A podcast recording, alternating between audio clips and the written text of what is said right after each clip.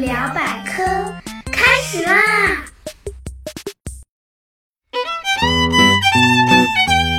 ！Hello，大家好，我是那个平常既搞笑又好学，但是今天心情有点不太好的大猴猴同学。前几天猴猴在新闻上看到一个让人痛心的新闻：八月十四日。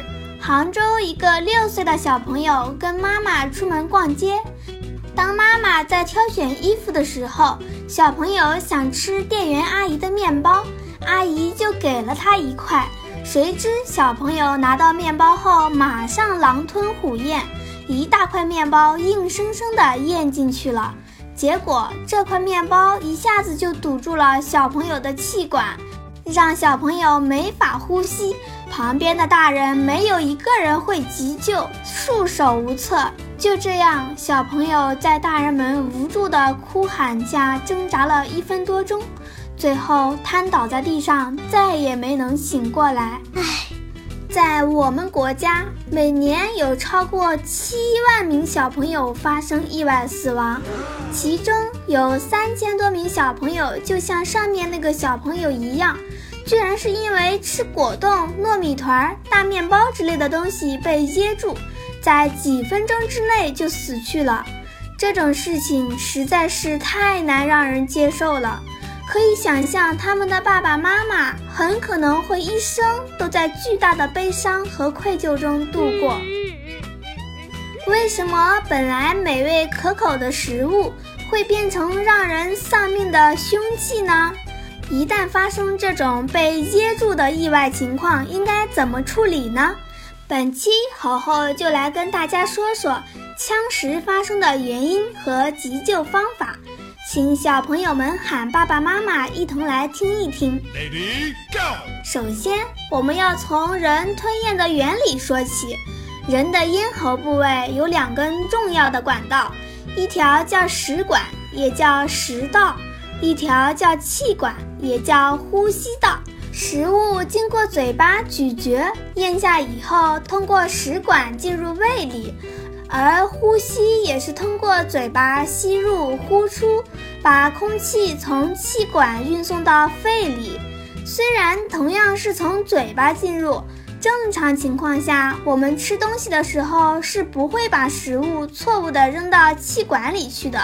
这是因为在气管和食管的入口位置，有个像自动门的器官叫会咽。在不吃东西、不喝水的时候，会咽会向上开启，敞开气管，让我们呼吸或者说话。当有东西咽下的时候，不管咽的是食物、饮料还是口水，会咽会掉下来，盖住气管。会咽的动作由我们大脑自动控制的，完全不用我们自己主动操作。那食物是怎么进入气管的呢？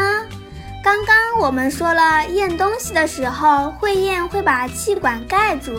可这时候忽然你又想讲话了，那就出问题了。想象一下，你咽下一大口食物。其中一半食物正确的流向食管，可还没等完全咽下去，你就想说话，大脑紧急命令会咽切换到说话模式，敞开了气管。另一半还没有掉下去的食物，就像火车走了分岔路，错误的流到了气管里，之后就发生了令人害怕的呛食。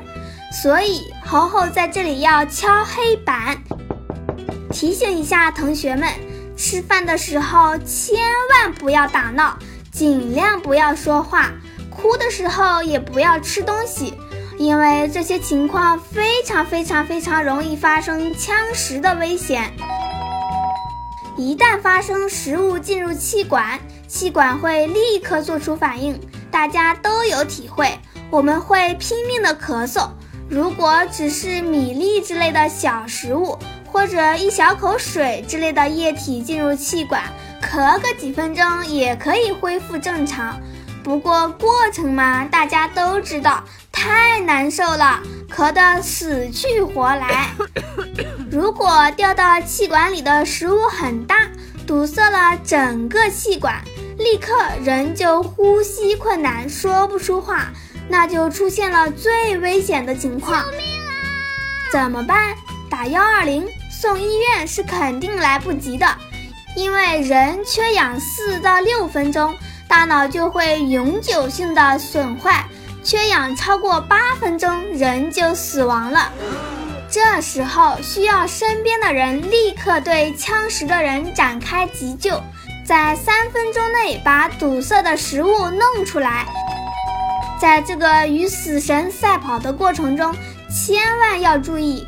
第一，千万不要再给已经呛食的人喝水，因为水分可能会把卡在气管里的食物泡得更大，堵塞得更紧。第二，在看不到堵塞食物的情况下，不要试图用手去喉咙里抠，成功率很低，浪费时间不说，还有可能让食物卡得更深。正确的方法是。立刻使用海姆立克急救法，这是什么方法呢？我们举个例子，大家想象一个充满气的气球，假设有个塞子堵住了气球的吹气口，我们想弄出这个塞子，最好的办法就是用手用力的挤压气球，因为挤压气球会让气球里面产生一个气压，这个气压产生一个力量。瞬间把塞子“噗”的一声顶出来，我们的肺就好像这个气球。当异物塞住了我们的气管时，我们也可以像挤气球一样，通过外力用力的挤压肺，用肺部产生的气压把这个卡在气管的异物顶出去。所以，海姆立克急救法，简单的来说就是四个字。顶你个肺！利用按压腹腔，使得膈肌突然上升，挤压肺部，产生冲力。具体怎么顶法？嗯，这就要看情况了。如果呛食的是一到两岁的小朋友，先把小朋友趴下来，要求头低脚高，头冲地面，可以由大人一手托住身体。保持快要倒立的姿势，另一只手用手掌心对准两肩胛骨间的背部拍打五次，这叫拍背。五次拍背之后，小朋友没有把东西吐出来，不能等，立刻换姿势，把小朋友翻过来，还是躺在手臂里，头低脚高，用一只手的两个手指。按压胸廓以下、肚脐之上正中间的肚子，快速有力的按压，这个方法叫压胸，也是重复五次。如果异物还没有吐出来，那么不要停，交替使用拍背和压胸法，直到异物吐出来。嗯，如果是可以站立的小朋友或者是大人发生了呛食。可以让抢救的大人站着或坐在呛食人的身后，用胳膊环抱呛食人，一只手握成拳头，掌心向着呛食人的肚子，放在肚脐和胸骨之间，另一只手捂住拳头，然后两手挤压呛食人的肚子，要向上向内挤压，特别强调动作必须要快速而有力。这样做虽然可能会损伤腹部的内脏，甚至弄断肋骨，但是比起救命来说，这已经不算是什么了。同样，五次为一组，不停地重复，直到异物吐出来。